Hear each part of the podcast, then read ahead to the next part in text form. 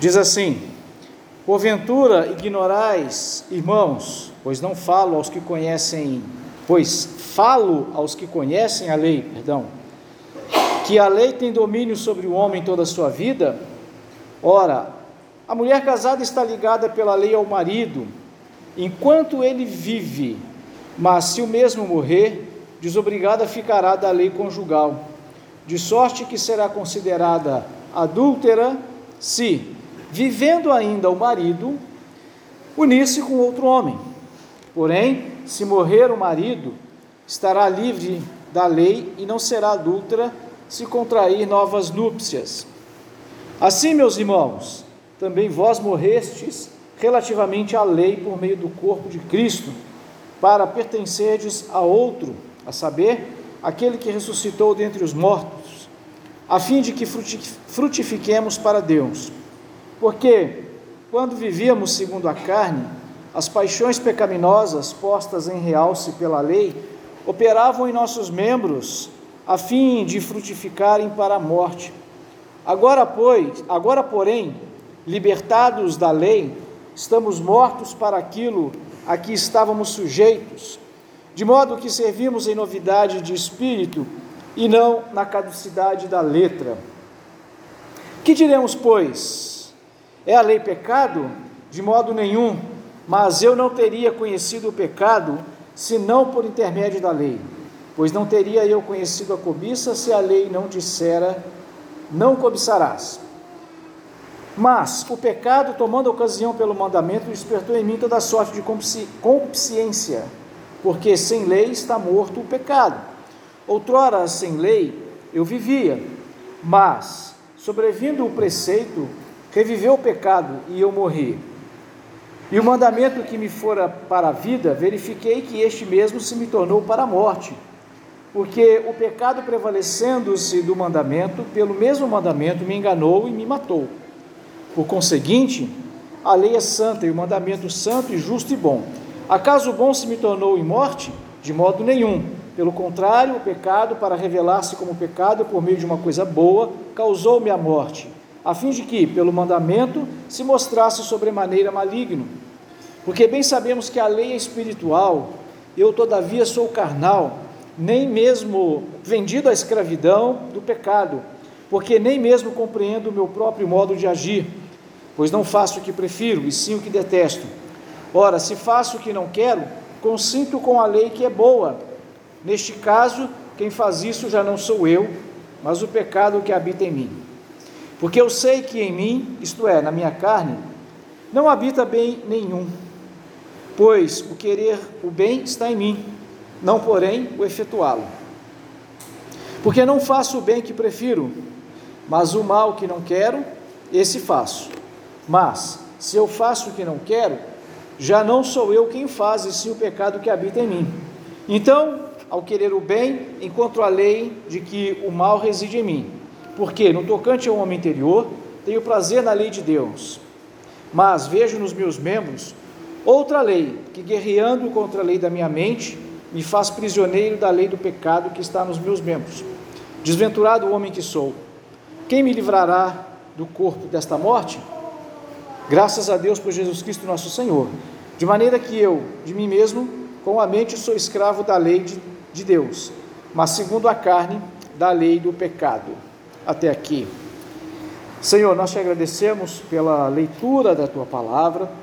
E agora, Senhor, nós esperamos e pedimos que o teu Espírito Santo nos conceda o devido entendimento dessa escritura, desta palavra, a fim de que ela venha transformar nossas vidas, Senhor purificando-nos, lavando-nos, regenerando-nos, fortalecendo-nos, edificando-nos, santificando-nos para o louvor da tua glória. Amém. Meus irmãos, nesse capítulo 7, nós vemos aqui inutil, mais uma vez a inutilidade da lei para salvar. Aquilo que nós chamamos da tradição judaico-cristã é de conhecimento quase universal, né? pelo menos no Ocidente todo mundo sabe, todo mundo fala dessa tradição judaico-cristã. Então, se os judeus no passado, é, eles tinham, podemos até dizer, um pleno conhecimento da lei de Deus, É, o Ocidente hoje, para não dizer talvez no século 21, o mundo inteiro, conhece é, a, pelo menos a cultura cristã e já falamos aqui tantas vezes, com toda certeza conhecem aí, ah, se não os dez mandamentos, ah, pelo menos parte deles, pois alguns deles estão não apenas no código, nos códigos religiosos, mas também nos códigos de leis de todos os países, digamos assim, é, minimamente morais. Nesse capítulo 7, o apóstolo Paulo diz que a lei produz a morte, ele está claramente dizendo isso. Então, como fazer, como fazer para desfazer, né? Então, como desfazer esta aparente contradição? Como que ele explica para aquele judeu a quem ele está escrevendo também, porque a igreja em Roma havia tantos judeus quanto gentios, que passou ali pelo menos 1500 anos aprendendo que a lei é boa, perfeita e agradável. Olha o Salmo 119, o quanto fala da lei de Deus. A lei do Senhor é perfeita e refrigera a alma. A lei do Senhor é perfeita e dá sabedoria aos simples. A gente até canta essa música. Vocês mais jovens não, mas os mais antigos aí certamente cantam é, é, esse salmo. Como chegar para ele agora e falar que a lei é ruim? Ele não ia entender, o judeu ali não ia entender.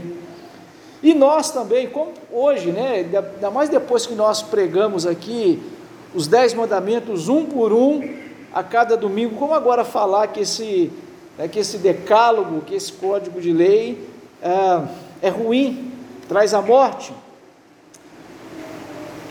O apóstolo Paulo, aqui nessa carta aos Romanos, vai desfazer esse aparente nó que nós temos aí. É, a primeira leitura que nós fazemos de todo o capítulo 7, principalmente por causa dos versículos 14 até o final, é pensar da seguinte maneira: olha, é, esse capítulo descreve essa inconstância do ser humano, que a gente acha, principalmente porque o apóstolo Paulo está usando o pronome na primeira pessoa, né? A gente acha que ele está descrevendo a vida dele, se até o apóstolo Paulo né? fazia coisas que ele diz que não gosta, no sentido de pecado, e as coisas boas que ele gosta, ele não consegue praticar, se até ele, então, que dirá eu? É assim, os crentes meia-boca vão usar isso para continuar na sua meia-boquice, né? É, bom, se o apóstolo Paulo, quem, tá, então tudo bem, poxa, eu tô, né? eu, eu também sou assim, então você continua sendo aquele mais aquele crente mais ou menos, ou como alguns diziam, um pé na igreja, um pé no mundo. É, essa é, com toda certeza, uma aplicação absolutamente equivocada. Agora, outros vão olhar dentro dessa mesma perspectiva, pensando no seguinte: olha, nós somos realmente incapazes, principalmente né, os calvinistas de cinco pontos e meio. Não, meio foi por minha conta. Né?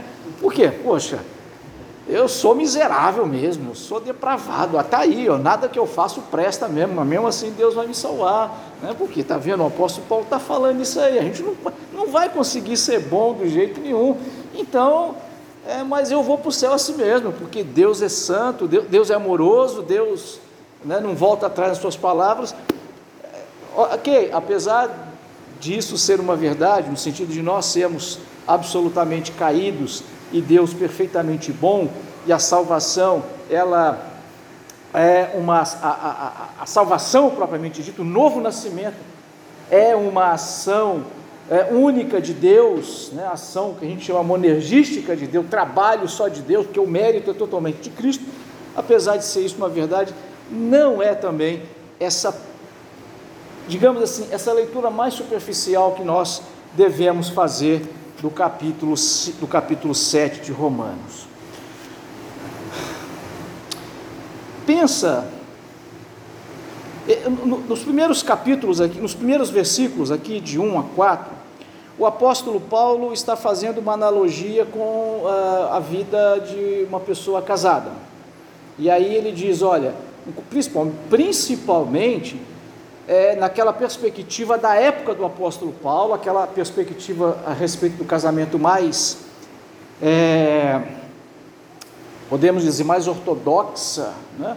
Então, aquela interpretação assim mais ortodoxa a respeito do divórcio, levando em consideração de que a mulher não podia pedir divórcio, pelo menos na, na, cultura judaica, a mulher não podia pedir divórcio, o marido talvez até pudesse dar divórcio a ela, mas ela não podia, eu quero me divorciar de você. Ela não tinha essa, digamos, liberdade, talvez, ou direito. É, mas uma escola de interpretação assim mais ortodoxa dizia o seguinte: olha, você não pode divorciar nunca. Jesus até colocou uma exceção: caso haja adultério, pode haver o divórcio, que é a separação, mas no segundo casamento não.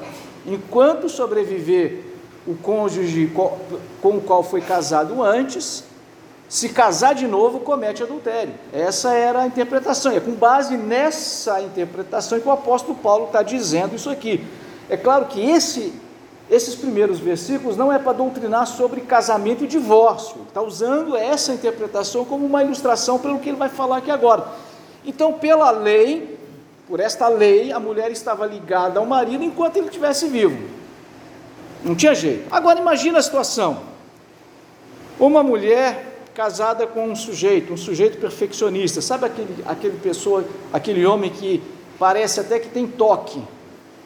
As meias estão organizadas por cores ali, tamanho, tipo de meia, tudo arrumadinho na gaveta, as camisas assim, é, na, na, é, aquela tudo na cor certinha e né, partindo da branca para preta, fazendo aquela aquele degradê, tudo certinho é uma pessoa extremamente organizada, metódica, é, muito exigente com relação à alimentação, modo de vida, arrumação da casa.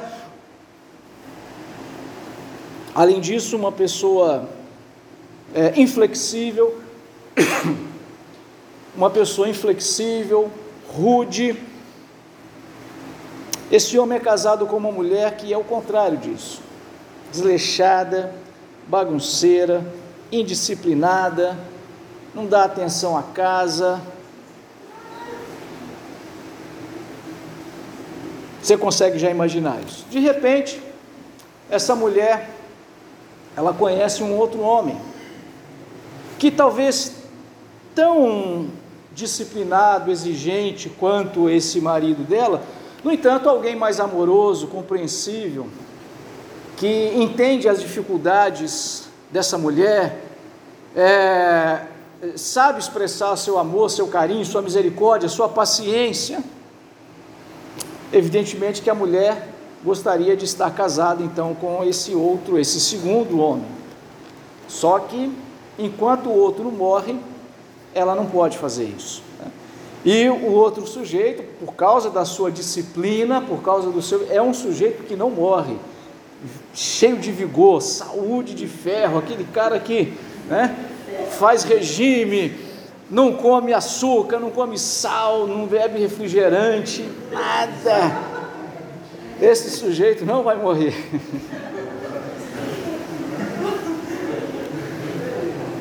Aí Deus vem e resolve o problema dessa mulher. Ele mata a mulher.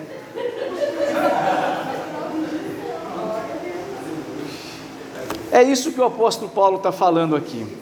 Bom, essa ilustração eu aprendi com o pastor Augusto Nicodemos, eu espero que eu esteja sendo fiel, porque eu estou falando de memória, né? eu ouvi isso há uns 10, 12 anos atrás. Mas é, é isso que o apóstolo Paulo está dizendo aqui, meus irmãos. É, porque é, na lei o casamento era desfeito com a morte de um dos cônjuges.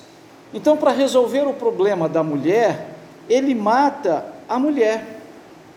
Assim, por causa dela, né, ou seja, pelo fato de ela estar morta, ela agora não mais está ah, ligada ou tendo que se sujeitar à imposição da lei. Ela agora está livre para casar-se com esse novo homem. Essa, esse primeiro marido, então, representa a lei, a mulher, a igreja, nós hoje. Né?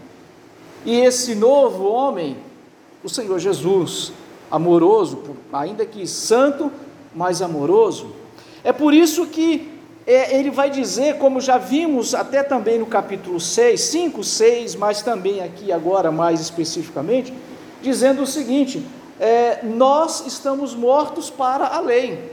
Nessa história, quem morreu, foi, quem, quem morre é o crente. Por isso que nós estamos mortos para o pecado, mas em, é, mas não, né? Em Cristo nós morremos. Jesus, como homem, morreu para os, digamos assim, para a operância da lei. A morte, então, vai extinguir essa operação, essa operacionalidade, esta operância da lei, para que a mulher fosse livre para casar de novo sem cometer um adultério, foi ela quem morreu.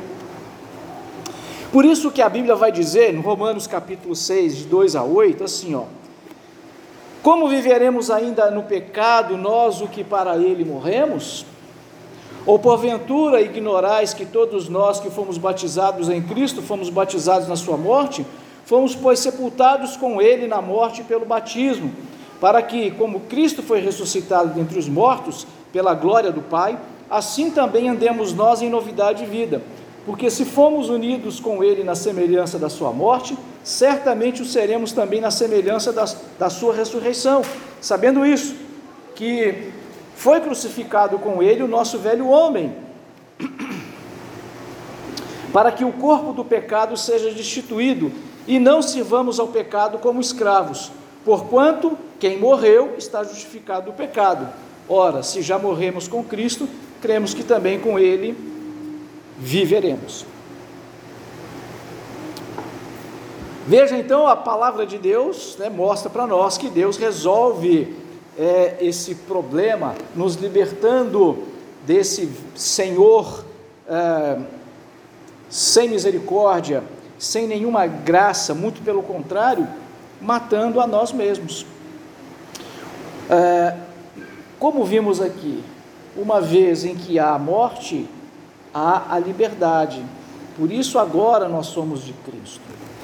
Mas, meus irmãos, dando sequência aqui no, cap, no capítulo 7, como nós já vimos, como que ele demonstra para nós que a lei ela é inoperante, ela é incapaz de nos salvar, e pela lei, ainda que observássemos toda a lei, nós não teríamos condições de salvar a nós mesmos, por quê? Qual é a experiência do descobrimento do papel da lei? O que, que a lei faz? É isso que ele passa a dizer nos versículos de 7 a 12. A lei, que de fato foi uma dádiva de Deus, como vemos lá no, no versículo 12, deixa eu só voltar aqui.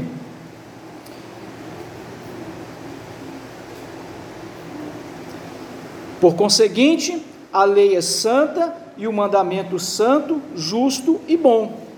Independente dessa, dessa é, é, é, adjetivação que o apóstolo Paulo está fazendo aqui da lei, por causa da nossa natureza pecaminosa, esta lei tornou-se para nós uma maldição. Apesar de usar o pronome eu, o apóstolo Paulo está falando como se fosse ele, na verdade ele está descrevendo Aqui no Romanos, é, capítulo 7, ele está descrevendo o povo de Israel.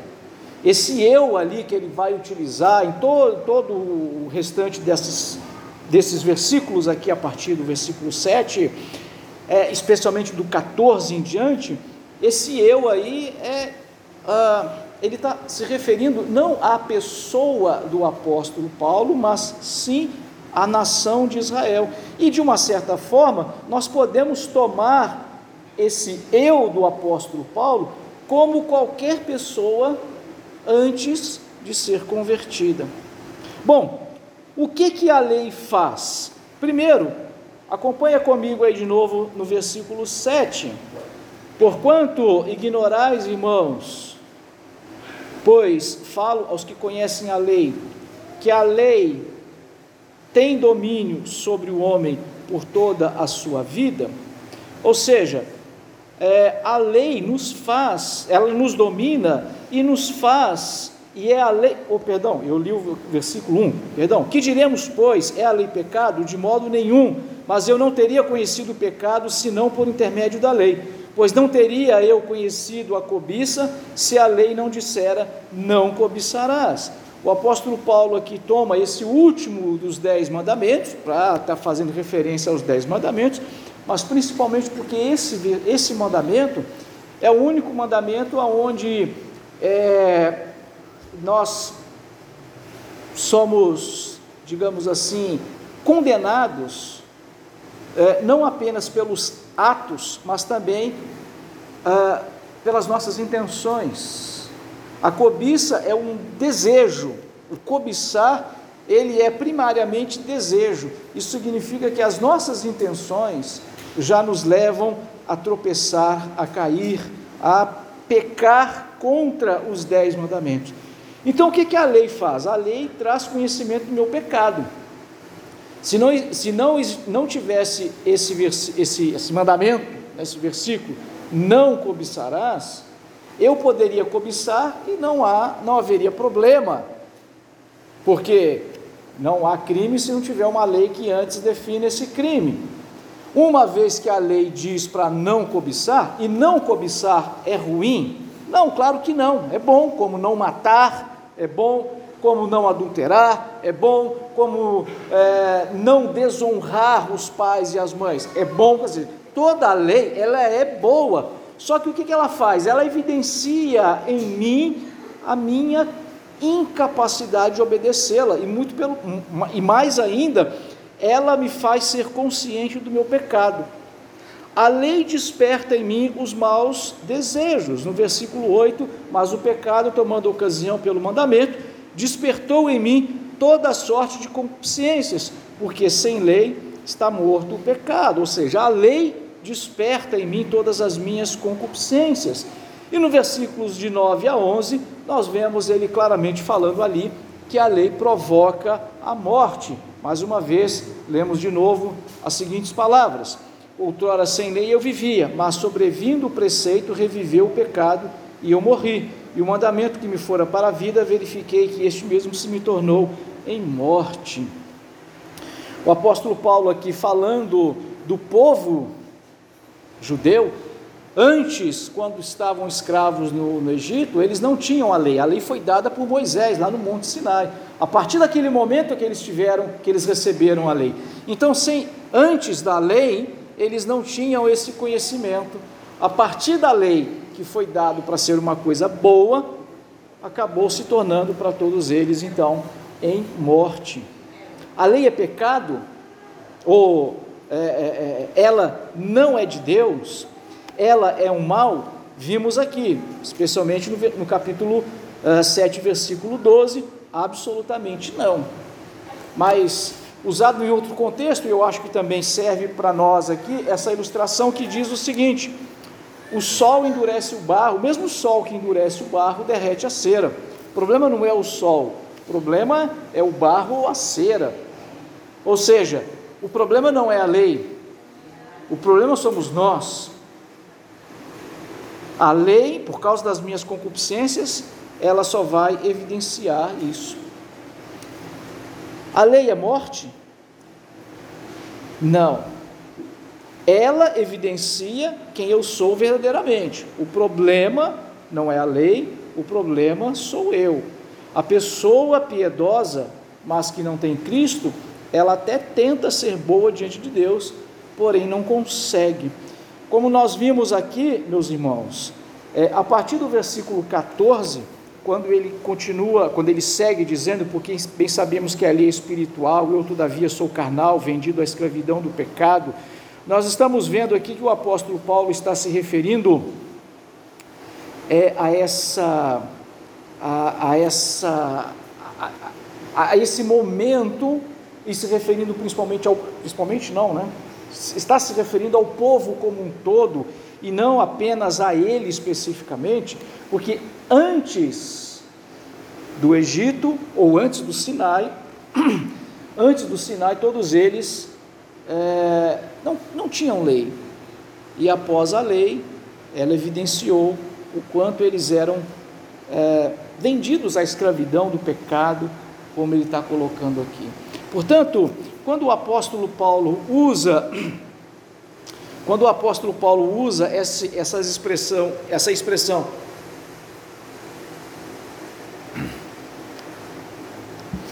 carnal e espiritual aqui, ele não está se referindo àquele crente que às vezes age de modo carnal e aquele crente que às vezes age de modo espiritual. Ele está se referindo a o estado da pessoa antes, quando está apenas debaixo da lei, aí é carnal. Quando está debaixo da graça de Deus, aí é espiritual. Finalmente, meus irmãos, já no final do, do, do, do versículo, o versículo 24, o apóstolo Paulo vai dizer: Desventurado o homem que sou, quem me livrará do corpo dessa morte? Ou seja, falando não apenas ainda da sua própria pessoa, mas de todo um povo, de todo o seu povo no primeiro momento, e agora de toda, uh, e nós podemos trazer isso para nós, de, to, de todos nós, só que agora a aplicação a nós, a gente deve se colocar na condição de quando eu não era convertido, quando, como a gente costuma dizer no nosso jargão aí, né?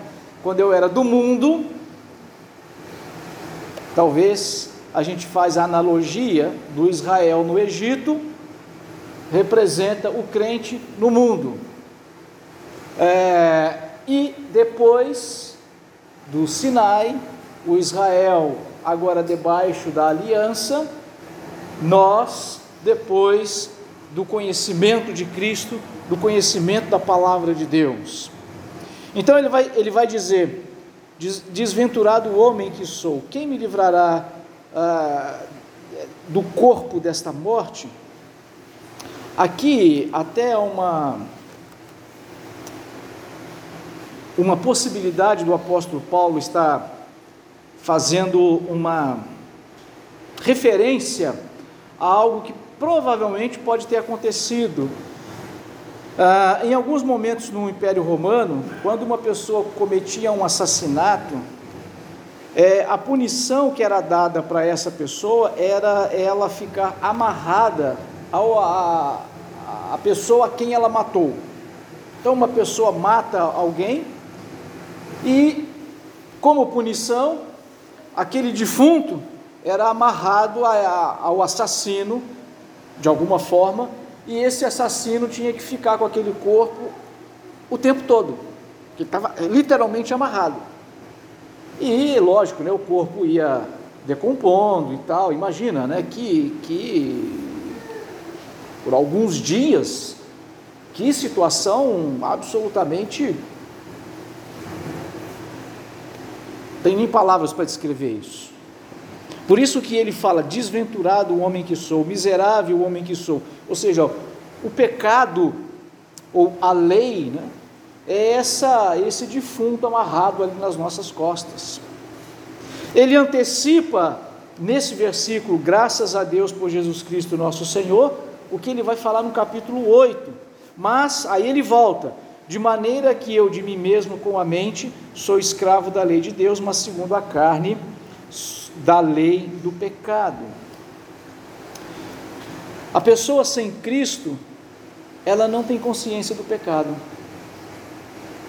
A pessoa sem Jesus, é, muitas das vezes ela não acha que está pecando, acha que a vida dela é tranquila, é normal, enfim. Ela acha que está viva, quando na verdade está morta.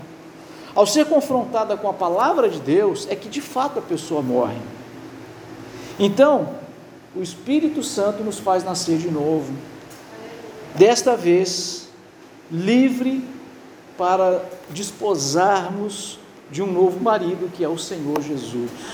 É nesse contexto, é essa ideia, e por isso que isso se encaixa com aquilo que a Bíblia fala da igreja como noiva, o Senhor como noivo, porque estamos mortos, em Cristo nós estamos mortos, porque a lei só traz para nós a morte, a lei ela só traz para nós, para qualquer pessoa, evidentemente, ela só traz para nós a consciência de que nós não podemos agradar a Deus. E para nos divorciarmos desse marido, em Cristo Jesus nós somos mortos. Mas assim como ele morreu e ressuscitou, assim também nós morremos para a velha natureza e nascemos para uma nova vida com o Senhor, agora sim podendo desposar desse novo marido puro, santo e perfeito. Que Deus nos abençoe, meus irmãos, com a Sua palavra. Que Deus conceda a cada um de nós cada vez mais esse entendimento das Escrituras e por isso nós somos gratos a Deus.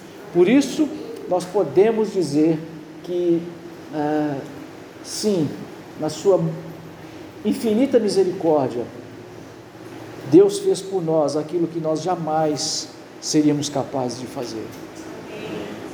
E essa certeza de que na sua fidelidade, Deus, o Senhor Jesus, o Espírito Santo, não vai nos desamparar nunca. Oremos.